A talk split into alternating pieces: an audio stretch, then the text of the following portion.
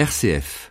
Après un premier épisode de canicule la semaine dernière, la France est de nouveau plongée dans de fortes chaleurs. En Drôme, à Montélimar, la station de mesure de Météo France a 100 ans cette année, l'occasion d'observer les changements, notamment de température. RCF, en Ardèche et en Drôme, Caroline Pratt. Béatrice Charpiot, bonjour et merci beaucoup d'être avec nous pour nous aider à y voir plus clair. Est-ce que, de manière globale, vous avez observé des changements, notamment liés aux températures? Alors tout à fait. Sur les températures, ben, on s'aperçoit que ben, vous vous en êtes sûrement aperçu. Tous les ans, on vous dit que l'année est plus chaude que la précédente. Donc effectivement, on s'aperçoit que depuis les années 80 à peu près, eh ben la normale, elle est un tout petit peu plus chaude, pas énormément, mais elle est quand même un petit peu plus chaude que la normale précédente. Et ça, c'est quelque chose, même si petit que soit l'écart, c'est quelque chose qui est quand même extrêmement, qui fait vraiment souci, qui est vraiment très important. C'était à combien il y a 100 ans et c'est à combien aujourd'hui?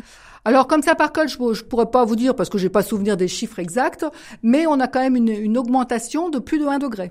1 degré, comme ça on peut se dire c'est pas grand chose. Quand on se réveille le matin, quand on se couche le soir, il y a eu plus d'écart que ça. Mais c'est pas normal, il devrait pas y avoir du tout de changement. Pas du tout, il devrait pas, il devrait pas y avoir du tout de changement.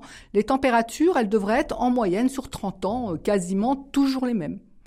Parce que, ben, bon an mal an, on estime qu'en 30 ans, on a réussi à avoir un panel d'années suffisant pour justement lisser les années froides des années chaudes. Il faut savoir comme ça, ça vous paraît beaucoup, mais si on fait les moyennes annuelles, tous les ans on fait la moyenne et on regarde combien, quelle température on a à la fin de l'année, et eh ben entre une année chaude et une année froide, au-dessus de la normale, on a rarement plus de 1 ou 2 degrés. C'est vraiment une année chaude, ça va être 2 degrés au-dessus de la normale. C'est vraiment une année très très chaude.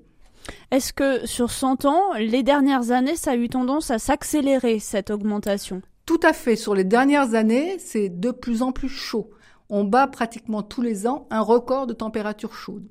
On a souvenir de 2003 et les fortes chaleurs, et puis euh, on a tous en tête des années effectivement euh, chaudes comment euh, ça peut s'expliquer et, quel est le problème en fait avec ces années très chaudes? Alors tout le monde se rappelle de 2003, enfin en tout cas les plus peut-être pas les jeunes enfants, mais sinon nous on se rappelle dire très bien l'année 2003 qui était particulièrement chaude.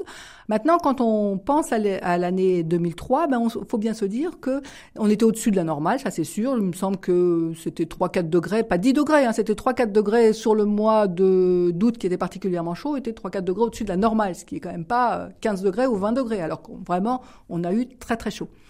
Eh bien, il faut bien se dire que quand on va arriver au milieu du siècle, dans les années 2050, et 2050, ben, c'est demain, hein, c'est vraiment pas, pas loin, eh ben, on aura une année, un été sur deux qui sera au moins aussi chaud que 2003. Donc là, ça nous permet de bien nous représenter. On sait qu'on a eu très chaud en 2003 en ben voilà dans, dans, dans 20 ans ben finalement l'été ce sera euh, quasiment euh, un été sur deux qui sera comme ça et puis si on va jusqu'à la fin du siècle et eh ben à la fin du siècle euh, quasiment tous les étés seront comme l'été 2003.